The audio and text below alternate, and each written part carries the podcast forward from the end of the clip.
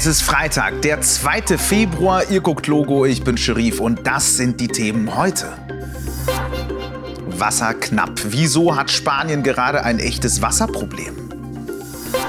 Nahverkehr streikt. Gibt es gerade wirklich viel mehr Streiks als sonst? Und? Uhu ausgebüxt. Wo treibt sich dieser Uhu jetzt herum? Hallo bei Logo. In den vergangenen Wochen hat es ja immer mal wieder geregnet und geschneit. Winter halt. Zumindest war das hier bei uns in Deutschland so. In anderen Ländern in Europa, wie zum Beispiel in Spanien, sieht es nämlich ganz anders aus.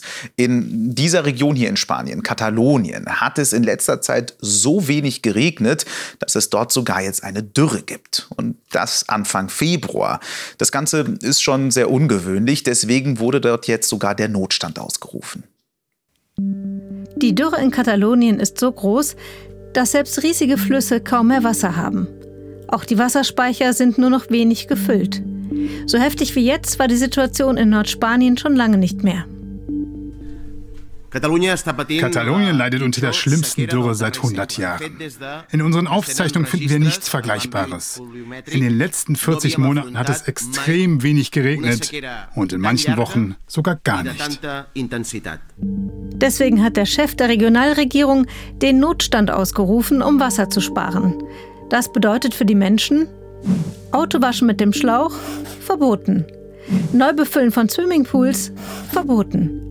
Gärten bewässern, ihr ahnt es schon, natürlich auch nicht erlaubt. Und in der Landwirtschaft muss ab sofort viel sparsamer mit Wasser umgegangen werden.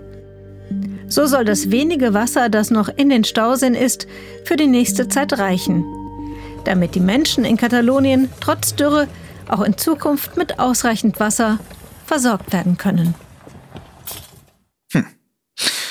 Viele von euch hatten es heute bestimmt nicht ganz so einfach zur Schule zu kommen, weil Busse und Straßenbahnen nicht gefahren sind. Die Mitarbeitenden von mehr als 100 Bus- und Straßenbahnunternehmen in ganz Deutschland haben gestreikt. Erst Streik bei der Deutschen Bahn, dann Streik an den Flughäfen und jetzt Streik bei den Bus- und Straßenbahnunternehmen. Da bekommt man schon das Gefühl, dass gerade ständig und mehr als sonst in Deutschland gestreikt wird. Aber ist das wirklich so? Wir haben uns das mal genauer angeguckt. In verschiedenen Bereichen finden im Moment Tarifverhandlungen statt. Bei diesen Verhandlungen wird vor allem darüber gestritten, ob die Mitarbeitenden mehr Geld bekommen sollen und wie viel. Um sich gegen ihre Chefs durchzusetzen, machen die Mitarbeitenden Druck, indem sie nicht ihre Arbeit machen und stattdessen streiken. Im Moment wird in einigen Berufen gestreikt, wie bei den Lokführern oder Busfahrern. Und das betrifft besonders viele Menschen in ihrem Alltag, wie zum Beispiel euch auf dem Weg in die Schule. Insgesamt wird aber nicht wirklich häufiger gestreikt. Eigentlich gibt es in jedem Jahr ähnlich viele Streiks. Allerdings, es machen oft mehr Menschen bei den einzelnen Streiks mit als in den vergangenen Jahren. Und das liegt daran.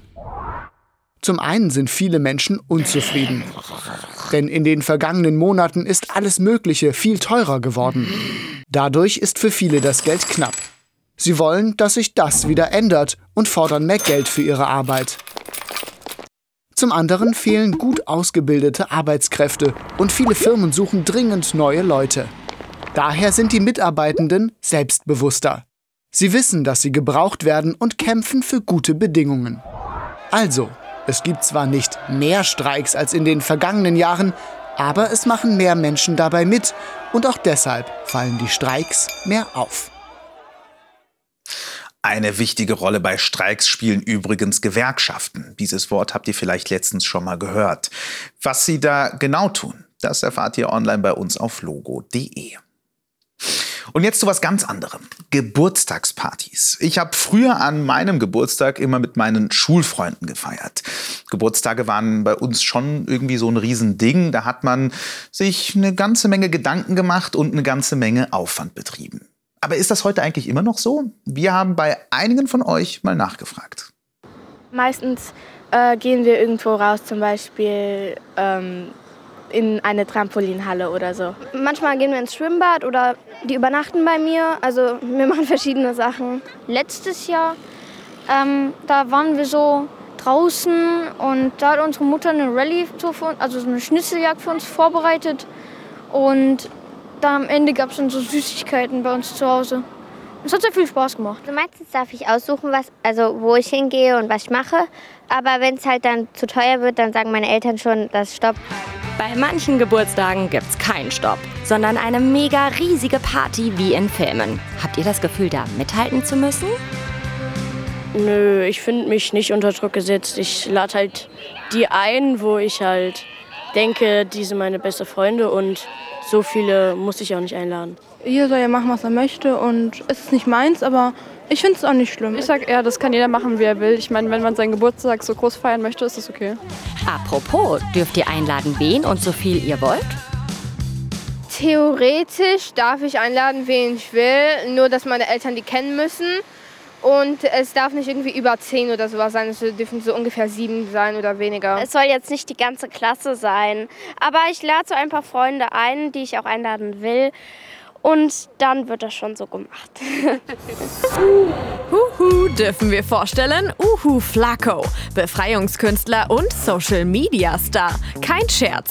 Vor einem Jahr ist er aus dem Zoo im Central Park in New York ausgebüxt. Die Mitarbeitenden versuchten ihn einzufangen, aber keine Chance. Seitdem lebt er auf freiem Fuß oder besser Flügel und er hat richtige Fans. Er ist so wunderschön und er starrt uns einfach an. Das Erstaunliche an Flaco ist, dass er von Anfang an ein Außenseiter war. Niemand hat geglaubt, dass er hier alleine überlebt. Und jetzt lebt er in der Stadt und ihm geht's so gut.